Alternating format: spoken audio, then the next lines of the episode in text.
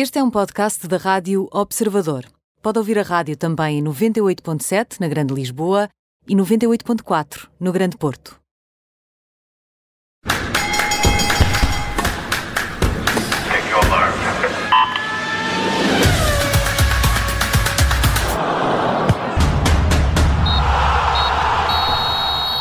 Bem-vindo ao Nem Tudo o que vai à Rede é Bola, com Bruno Roseiro, Mariana Fernandes e comigo Aníbal Rebelo. Na segunda parte vai juntar-se a nós, eh, a Normigo, é a selecionadora nacional de judo.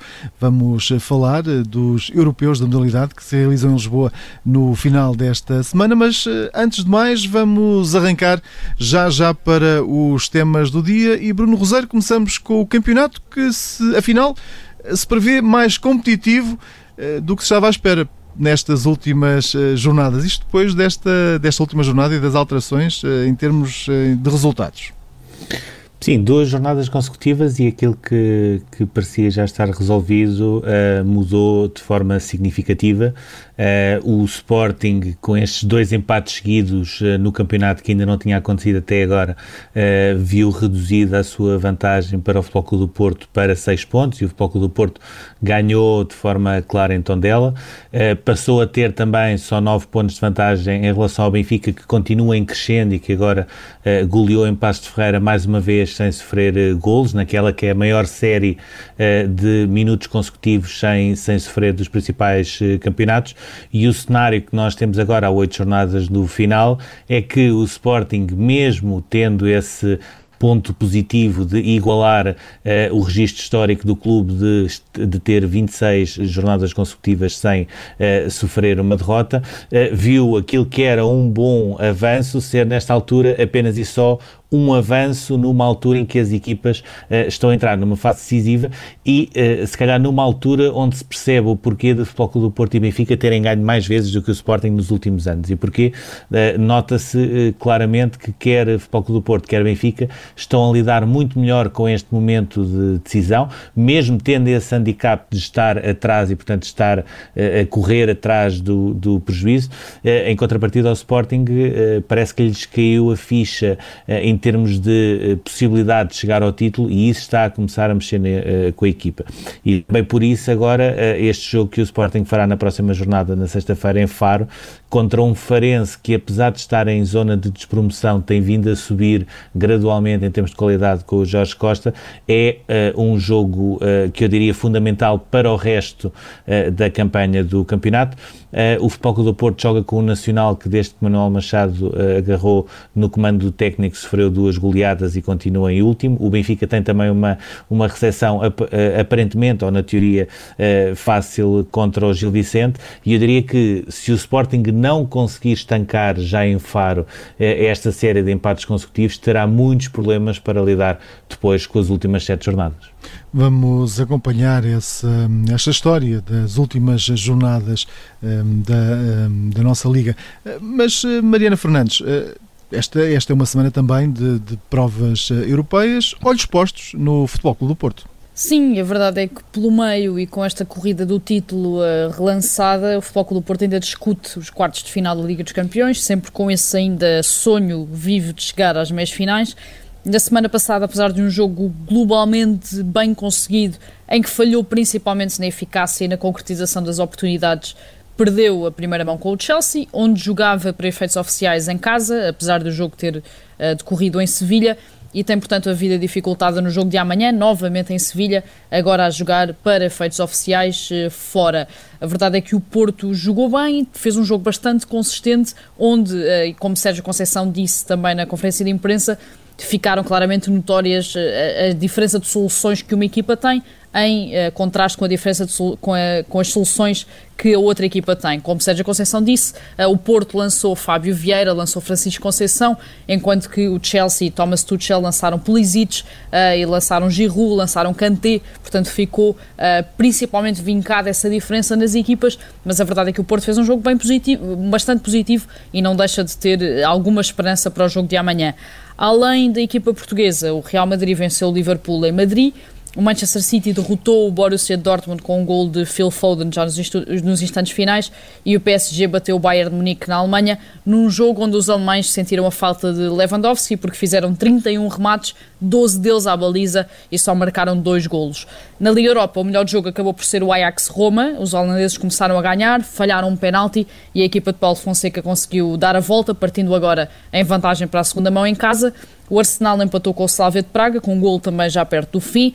O Vila Real bateu o Dinamo Zagreb na Croácia e o Manchester United derrotou o Granada num jogo que teve uma invasão de campo, uma coisa que não deixa de ser um bocadinho estranha uh, naquele que era um jogo à porta fechada e onde também Domingos Duarte se ilusionado e Bruno Fernandes fez um gol de penalti. E agora tempo de olharmos para as nossas cartas uh, com o As, o Joker e a carta fora. Começamos contigo, Bruno Rosário. André Silva, é o teu As.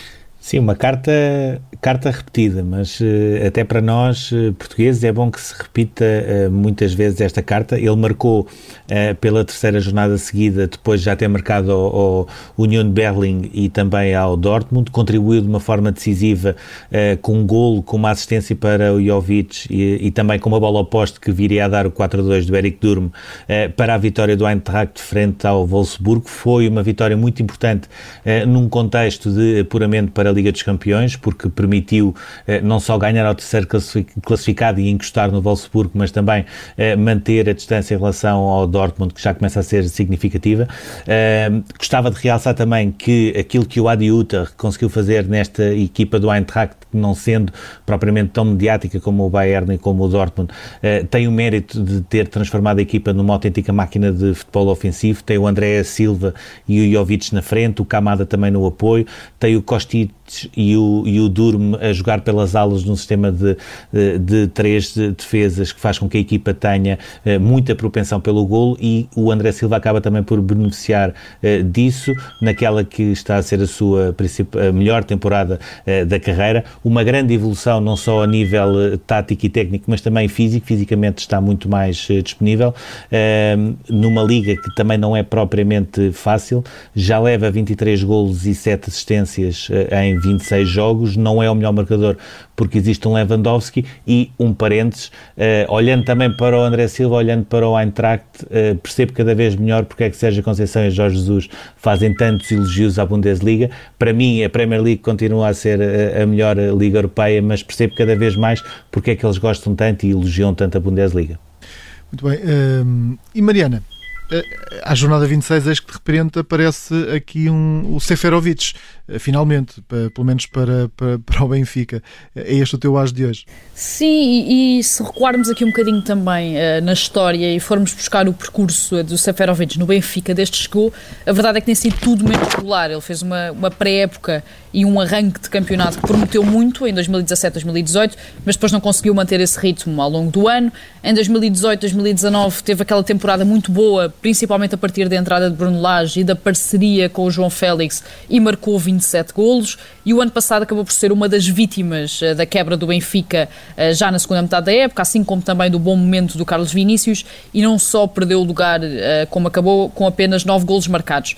Este ano, com a contratação do Darwin e também do Walt Schmidt, parecia que ia definitivamente perder espaço no 11, mas revelou-se precisamente o contrário. Ele é claramente o favorito do Jorge Jesus nesta altura para aquela posição. Tem um entendimento muito acima da média com o Rafa, agora também já com o Walt Schmidt, que está claramente também num bom momento de forma e tem uma, uma influência muito grande na equipa, tanto a assistir como a marcar, como mostrou agora na goleada ao Passos de Ferreira, onde marcou dois golos, assistiu para outros dois, foi muito elogiado por Jorge Jesus uh, no final do jogo e é já também o melhor marcador do campeonato, em igualdade com o Pedro Gonçalves, que ontem com o golo que fez uh, também chegou uh, aos números que o avançado suíço tinha conseguido no dia anterior.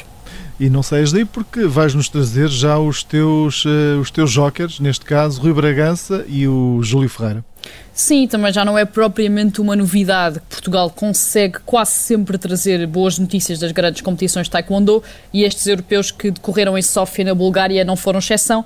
O Rui Bragança, campeão da Europa em 2014 e 2016, conquistou a medalha de bronze em menos de 58 quilos, caiu nas meias finais com o espanhol Adrián Vicente e o Júlio Ferreira foi quinto nos menos 80 quilos, ao ser eliminado nos quartos de final também por um espanhol. Não deixa de ser uma ótima indicação uh, para a qualificação olímpica que vai decorrer em maio, também em Sófia, portanto também na Bulgária, e para onde estes europeus serviram como uma espécie de preparação. Aliás, tal como disse o próprio Júlio Ferreira, que garantiu que este quinto lugar significa que está tudo a, a seguir no caminho certo e esse caminho certo só tem um destino, que é Tóquio. Muito bem, Bruno Rosário, o teu Joker uh, traz-nos, uh, lembra-nos aqui o que aconteceu este fim de semana com o Hockey Patins Nacional. Uh, lanças aqui para cima da mesa o Gonçalo Pinto. Sim, uh, em termos de, de Hockey Patins Nacional foi uh, uma, uma autêntica limpeza aquilo que aconteceu no pavilhão do Luso. Eu destaco aqui o Gonçalo Pinto, não só pelos quatro golos que marcou nas goleadas que o Benfica teve com o Liceu e com o Barcelona, mas também pela evolução que ele teve. E quando nós recordamos o Gonçalo Pinto, que passou pelo Lodi passou pelo Valongo por empréstimo do Benfica, aquilo que ele é hoje, de facto é um jogador com, aos 24 anos, está, está no nível, um patamar muito acima, também é beneficiar uh, pela boa época que o Benfica tem vindo a fazer, embora com algumas intermitências no campeonato. Uh, foi, uh, sobretudo, esta goleada do Benfica ao Barcelona foi importante porque quebrou uma série de quatro jogos onde parecia que o Benfica conseguia sempre nivelar o jogo do Barcelona, mas no final acabava sempre por perder. Desde 2015, 2016, quando o Benfica ganhou ao Barcelona nas meias finais da Liga Europeia, num fim de semana quase histórico para o hockey do Benfica, porque conseguiu ganhar também nesse fim de semana a Liga Europeia e sagrou-se campeão sem ter entrado em campo. Desta vez conseguiu vingar todas essas derrotas com uma goleada ao Barcelona e uh, aquilo que nós vamos ter na Final Four da Liga Europeia é um, basicamente um confronto entre as quatro melhores equipas portuguesas, par com o Barcelos. O Futebol do Porto ganhou ao Noi, empatou com o Barcelos e passou em primeiro do grupo A. a Oliveirense e o Sporting tinham ganho ao Reus nas primeiras jornadas e tiveram um jogo fantástico com nove golos na primeira parte, que acabou com um empate a seis, que acabou por favorecer as duas equipas. Tivemos depois a goleada do Benfica ao Barcelona, que também permitiu ao Benfica acabar no grupo C, e agora temos nas, nas meias finais da principal uh, competição europeia de hóquei um Futebol Clube do Porto Oliveirense e o Benfica Sporting, que prova que o hóquei nacional está cada vez mais forte. E vamos às uh, vossas cartas fora. Bruno, um, esta uh, vai para o, para o Miguel Cardoso, uh, pelos gestos que fez no banco no final do jogo com o Boa Vista. Sim, até com alguma surpresa, porque o Miguel Cardoso tem uma imagem de um treinador muito calmo e muito ponderado. Uh, ou seja, se me dissessem dos 18 treinadores da Liga que alguém tinha feito isto, claramente não entrava no top 5 daqueles que uh, eu poderia uh, apontar. No entanto, aconteceu, festejou com, com aqueles manguitos, essa palavra tão bonita, o terceiro gol do Rio Ave que deu o empate no Bessa nos descontos, acabou por incendiar os ânimos todos com várias expulsões à mistura, sendo sendo que ele acabou depois por passar uh, como protagonista secundário, como se não tivesse feito nada, e os próprios árbitros também uh, não viram. Uh, no final, acabou por fazer um pedido de desculpas pelo sucedido, mas mantendo muita tónica de, de que tinha apenas e só reagido a todo o ambiente que tinha sido criado. Portanto, não foi propriamente uma conferência onde tentasse enterrar a polémica e, e fazer uma meia-culpa, não foi isso que se passou. já tinha também falhado a presença na flash interview por questões de segurança, ou seja, por não sentir uh, segurança. Era audível enquanto Jesualdo Ferreira estava a falar na flash uh, os insultos a Miguel Cardoso. Ele falou também numa agressão uh, a um dos seus adjuntos que os responsáveis do Boa Vista, entretanto, já, já negaram.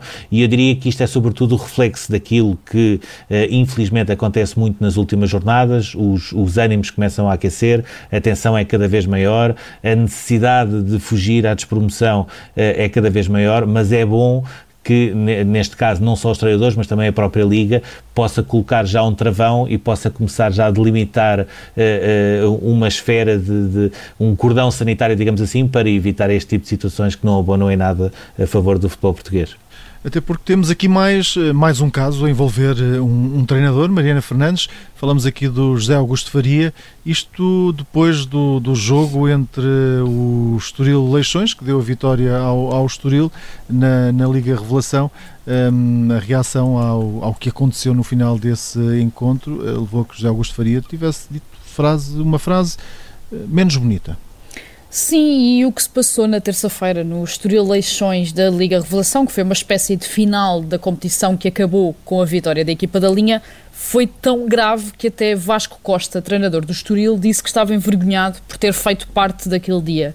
O jogo foi muito pobre, foi muito condicionado pelas duas expulsões do lado do Leixões existia um antijogo que é normalmente a última coisa que se encontra na Liga Revelação, onde o tempo útil de jogo é muito elevado e nenhuma das equipas mostrou propriamente o porquê de ter chegado àquela final e mostrou a qualidade que uh, teve sempre ao longo desta fase de apuramento do campeão desta Liga Revelação. No fim, tudo isto foi coroado com confrontos entre os jogadores na zona junto aos bancos suplentes, que motivou o fim do jogo prematuro já nos descontos, sem que o árbitro tivesse apitado. Portanto, o jogo acabou uh, por causa dos confrontos e nem sequer assistiu o apito final, com uma atitude indesculpável de um jogador do Leixões que interrompeu a flash interview do treinador do Estoril com impropérios e com aquela conferência de imprensa francamente lamentável de José Augusto Faria, treinador do Leixões, que disse então que o futebol tem de ser discutido pelos homens do futebol e não pelas Sofias desta vida, numa menção a uma das comentadoras do Canal 11 que estava até no estádio a comentar o jogo. Entretanto, o Conselho de Disciplina da Federação já anunciou as consequências deste jogo. Três jogadores do Leixões sofreram vários jogos de suspensão. O guarda-redes tem um processo disciplinar e 30 dias de suspensão. O outro guarda-redes, um defesa e o treinador adjunto têm também 30 dias de suspensão e este treinador José Augusto Faria, que entretanto em comunicado uh, fez uma espécie de meia-culpa na medida em que disse que não quis dizer aquilo que foi interpretado uh, pelos meios de comunicação social e por todos aqueles que o ouviram, tem também um processo disciplinar e 30 dias de suspensão, portanto, mão pesada pelo Conselho de Disciplina uh, para este jogo, que de facto acabou por envergonhar esta Liga de Revelação, que é um bocadinho o que de melhor existe no futebol português. E seguimos agora para o nosso túnel.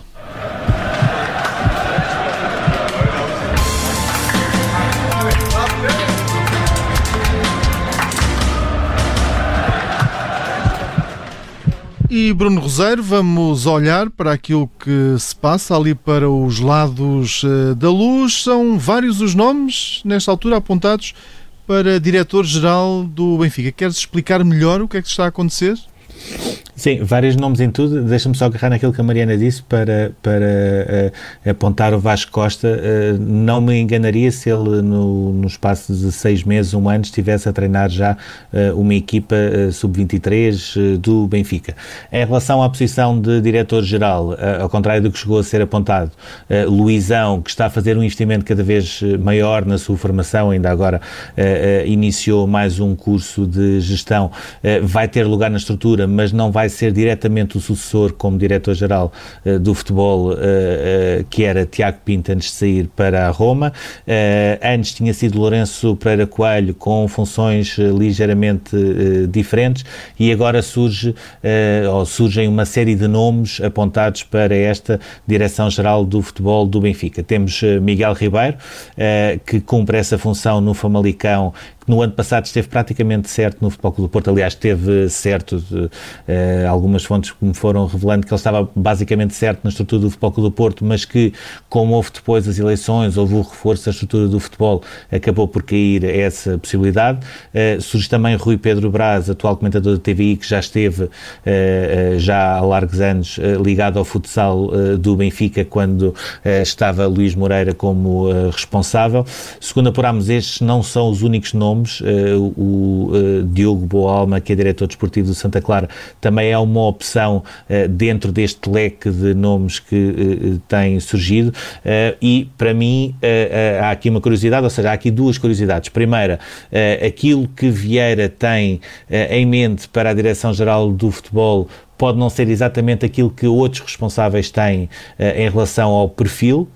Esse é o primeiro ponto. E um segundo ponto que é recordar como é que Tiago Vieira, uh, Tiago Pinto, uh, chegou uh, a diretor-geral do futebol do Benfica. Ou seja, e pouca gente se recorda deste pormenor, ele foi a uma Assembleia Geral, criticou a direção do Benfica, e neste caso Luís Filipe Vieira, por aquilo que se estava a passar nas modalidades, mas de uma forma sustentada, portanto não foi nada para criar nenhum espetáculo mediático. Uns dias depois ele foi chamado por Luís Filipe Vieira, teve uma reunião, passou a ser seu assessor para as modalidades, daí passou para diretor-geral das modalidades e daí passou depois para diretor-geral uh, do futebol. E, portanto, eu diria que a, a escolha do novo diretor-geral do futebol do Benfica uh, terá muito a ver, muito mais com o perfil do que propriamente com o passado e com a ligação que possa ter ao clube.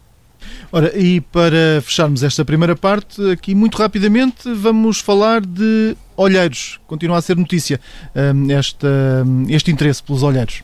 Sim, nós já tínhamos aqui falado da questão do Futebol do Porto, que, que com a chegada do Fernando Gomes, o Bibota, eh, tinha feito uma aposta mais forte e, por exemplo, contratou Daniel Barreira, que estava muito eh, ligado ao scouting do Barcelona. Entretanto, no final do ano, o Sporting contratou Carlos Tavares, que estava ligado ao, ao scouting do Futebol do Porto, e esta semana tivemos aqui algumas movimentações. Por um lado, o, eh, o Pedro Ferreira está a ser eh, disputado pela Roma, o Pedro Ferreira, eh, que nesta altura é o diretor de prospecção do futebol profissional do Benfica e que está na calha, também, como é óbvio, por influência de Tiago Pinto, para poder substituir António Cabalho, eh, que em princípio deverá deixar o cargo na Roma no final da temporada, e também eh, o Sporting decidiu reforçar o seu gabinete de captação e recrutamento de jovens jogadores com Flávio Costa, que estava nesta altura no Famalicão, que antes já tinha passado pelo Benfica e pelo Estoril e que tinha também um convite do Benfica, mas que eh, optou uh, por ir para Alcochete e chegou a acordo com Frederico Varandas e com o Hugo Viana.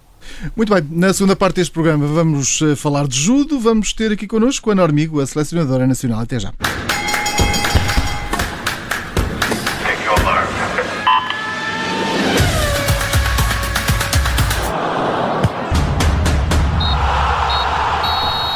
Bem-vindo a esta segunda parte do Nem Tudo o que vai à rede é bola.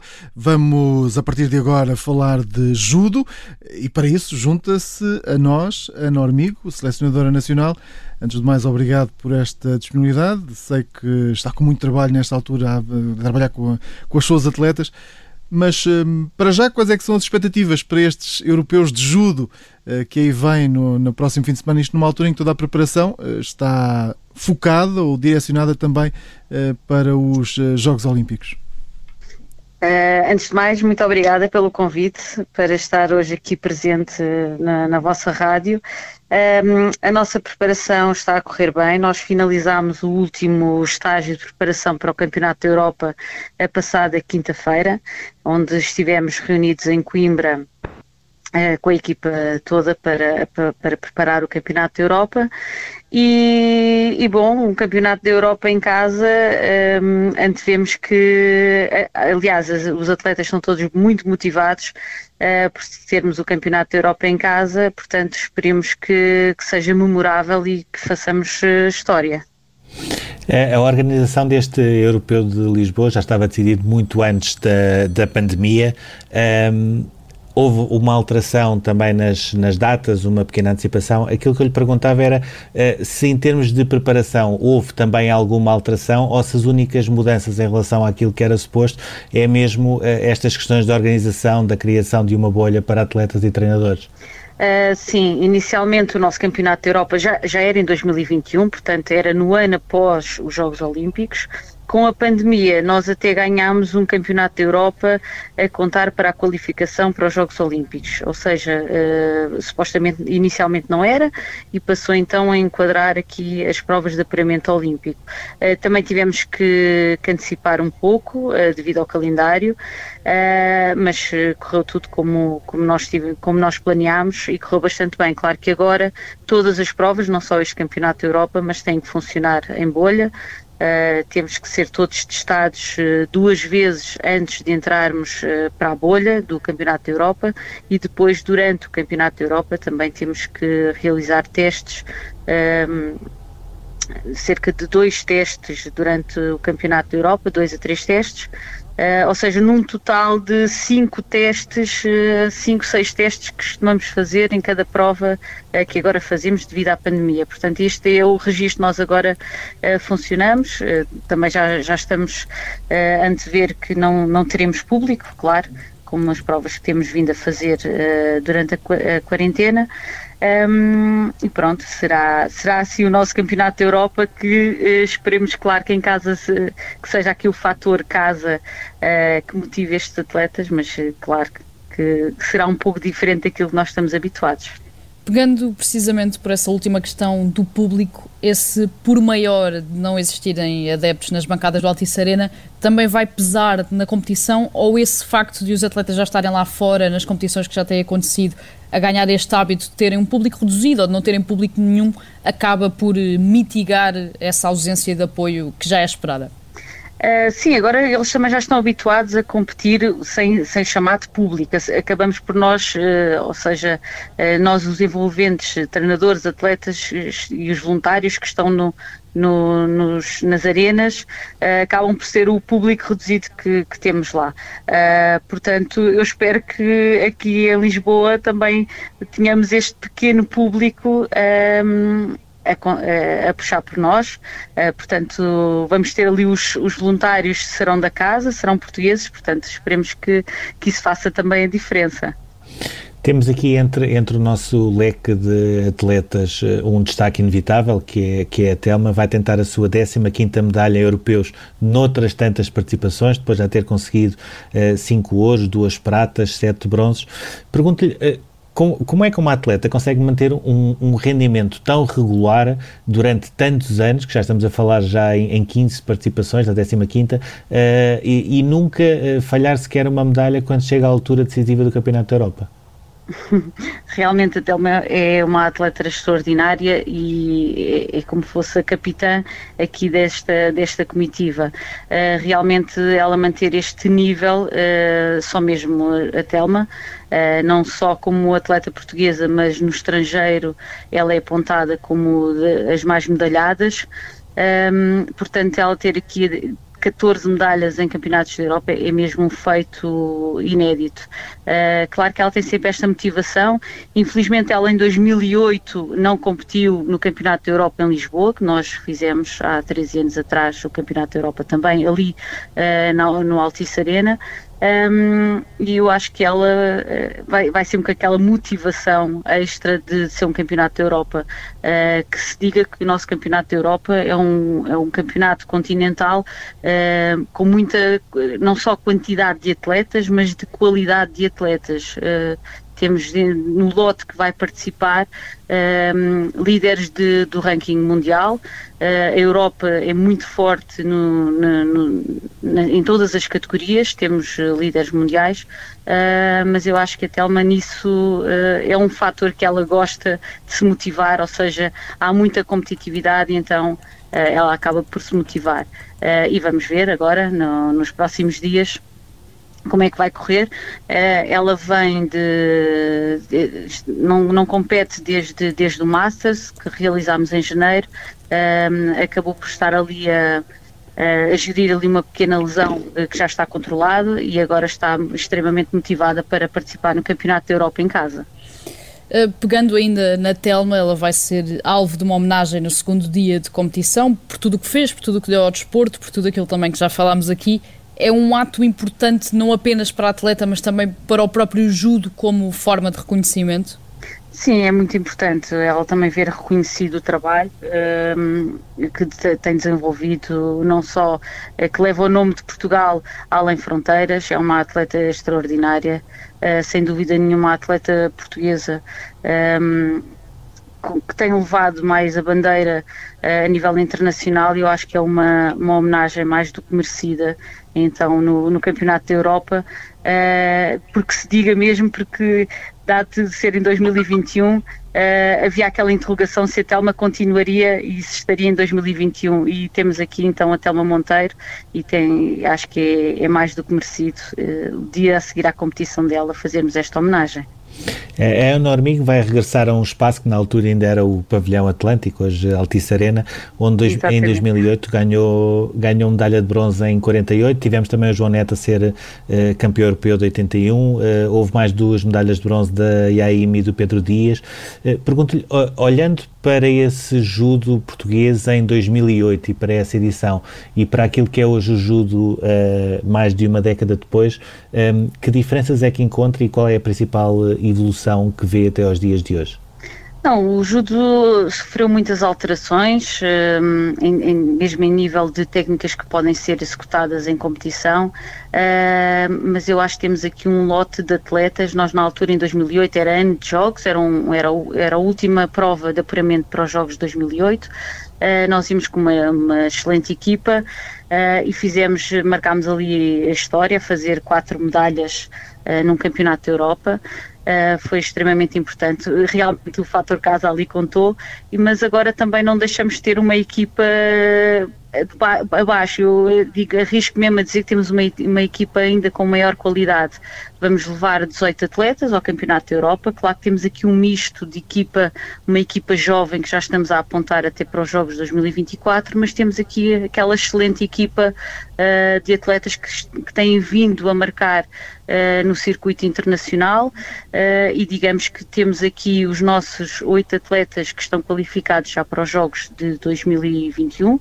Um, vamos ter os atletas todos a competir e muitos deles serão um, cabeças de série uh, nesta competição. Portanto, apontamos, uh, como eu disse, é um campeonato com muita qualidade, uh, é um campeonato da Europa, mas nós também temos aqui algo, algo a mostrar e uma equipa que eu digo que é uma equipa de ouro. Desde, desde essa edição de 2008, Portugal não voltou a conseguir ganhar quatro medalhas, fez três em 2011 com o João Pina, Joana Ramos e a Telma, e depois na última edição também três com o Jorge Fonseca, a Rochelle e a Telma novamente. É possível, com esta equipa com tanta qualidade, nesta altura, voltar a ambicionar chegar de novo a esse patamar das quatro medalhas? Uh, eu espero bem que sim, ou seja, o nosso campeonato da Europa em 2008 uh, eh, foi extraordinário, quatro medalhas, mas o de 2011, como disse, com três finais, uh, foi o nosso melhor campeonato da Europa, porque conseguimos ali uma medalha de ouro e, dois, e, dois, e duas pratas.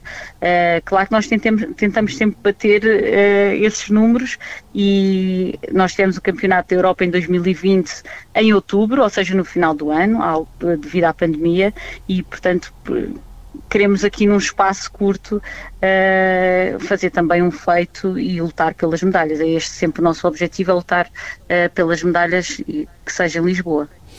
Olhando aqui agora mais uh, para o quadro uh, feminino, portanto, além da Telma, uh, temos uma série de atletas que têm conseguido bons resultados lá fora, Grande Slams e Grande Prix. Temos a Joana Ramos, que voltou a ganhar medalhas, mas depois temos também a Rochelle, a Bárbara Tima, a Catarina Costa. Perguntava-lhe como, é que tem, como é que tem visto este, este crescimento do judo no setor feminino, sobretudo até em categorias onde nós não tínhamos, se calhar, tanta história como a Bárbara Tima nos menos 70 ou a Rochelle nos mais 78. Uh, sim, nós temos aqui uma equipa, ou seja, das nove atletas femininas que vamos uh, competir agora no Campeonato da Europa, uh, temos aqui então estas atletas que são, têm, têm dado provas do, do seu valor. e como eu disse, temos aqui cinco atletas que serão cabeças de série, ou seja, vendo aqui as atletas internacionais, elas serão das oito melhores cabeças de série. Uh, e mesmo não tendo, ou seja, a Joana Ramos foi a última agora, teve aqui a medalha em Tbilisi, no, no, mês passado e a Joana Ramos não é cabeça de série, é décima do, aqui do, do, do, ranking, portanto não entra como cabeça de série, mas é uma atleta que pode chegar longe, tal como as outras, uh, qualquer uma delas pode chegar uh, bastante longe, fazendo combate a combate, tudo é possível. e sim, é que as atletas em que nós não tínhamos tanta, tanta história, no caso dos 70 quilos, mais de 78 quilos, temos agora aqui o reforço de, da Bárbara Tim e da Rochelle e mesmo da da, jovem Patrícia Sampaio, que vai fazer o regresso no Campeonato da Europa após uma lesão que teve uh, grave uh, logo no início da pandemia, em outubro, e vai estar agora já connosco, contamos com ela. Pegando aqui novamente na, na, Joana Ramos, que voltou a ganhar uma medalha internacional depois de mais de dois anos sem pódios, que significado é que teve aquela medalha uh, por uma atleta de 39 anos que continua a ser um verdadeiro exemplo? Sim, a Joana realmente é um exemplo, eh, não só em Portugal, mas a nível internacional. Foi muito, foi muito falado, porque a Joana, apesar de não ter as chamadas medalhas, andou sempre ali perto do pódio e a disputar eh, as medalhas, eh, conseguiu alguns quintos lugares, portanto a Joana está dentro de, da qualificação olímpica, na qualificação direta, portanto, a Joana é uma atleta que pode sempre surpreender, é uma atleta que já, já vem vindo a, a medalhar em campeonatos da Europa, no circuito internacional tem muitas medalhas e, e vê-se aqui que a idade é só apenas um número. Uh, olhando exatamente para essa eh, questão dos Jogos Olímpicos, uh, o facto de ser em Tóquio terá para o judo também um peso diferente por ser, digamos assim, a terra-mãe do judo.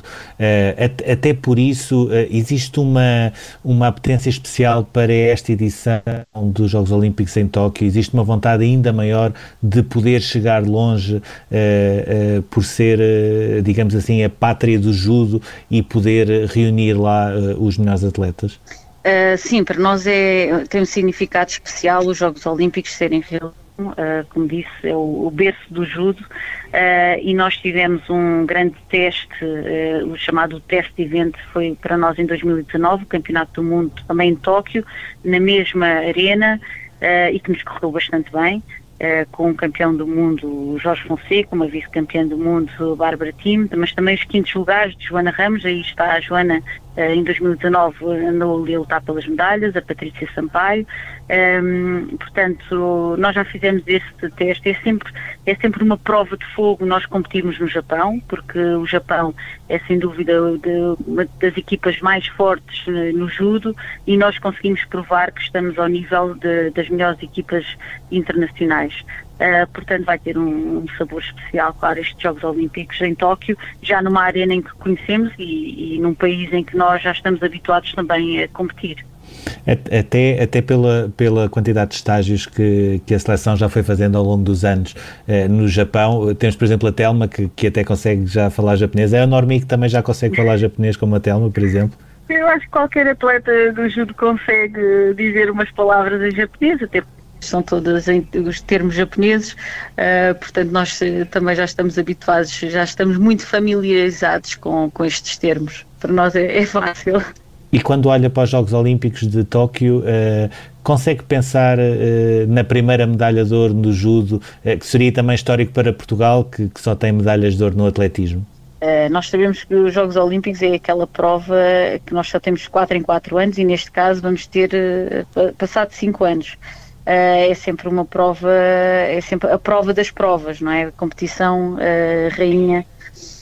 Um, claro que nós uh, sabemos a qualidade dos atletas que lá estão, sabemos que é, é, é uma prova não vou dizer difícil, uh, mas é, é, a prova que nós uh, estamos a trabalhar uh, durante anos a fio para aquele grande evento. E sabemos que tudo pode acontecer. E é o que eu digo, esta equipa tem provado que consegue estar ao nível do, do, topo de, de, das outras equipas, portanto nós queremos mesmo chegar aos Jogos Olímpicos e dizer que estamos lá para as medalhas. O que vier depois lá, dia para dia, é uma competição competição bastante dura para os atletas.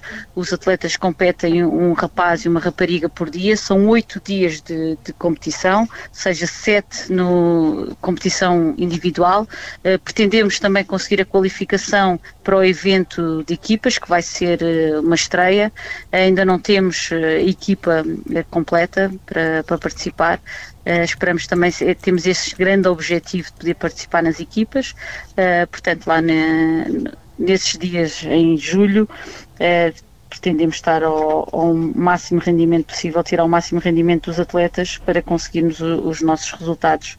Há aqui, eh, para finalizar, eh, um outro eh, ponto que tem sido falado, sobretudo nos últimos dias, de uma forma mais insistente, até depois da qualificação do Pedro Fraga e do Afonso Costa no remo, e que tem a ver também com a importância da vacinação, ou seja, de haver um fator de menor ansiedade e menor stress dentro dos atletas, com a possibilidade de poderem ser vacinados antes da prova.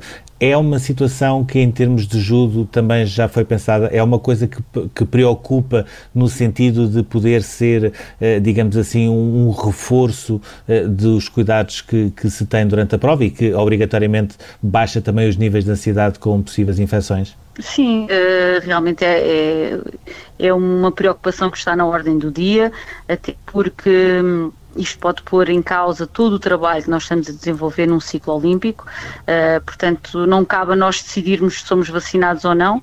Um, cabe ao Estado perceber se realmente uh, faz sentido, para nós faz todo o sentido, até porque se calhar às vezes as pessoas não compreendem, uh, nós cada vez que saímos para o estrangeiro nós temos que fazer, é o que eu digo, 5 a 6 testes de Covid, e eu vou-lhe dizer, em todas as competições em que nós participámos, houve casos de Covid, ou seja, houve atletas que ficaram fora das competições. Uh, portanto, eu acredito que nos jogos uh, vão haver atletas que vão ficar fora das competições. E se nós pudermos minimizar esse risco, uh, vamos também tirar ansiedade aos atletas, porque sabemos que vai acontecer.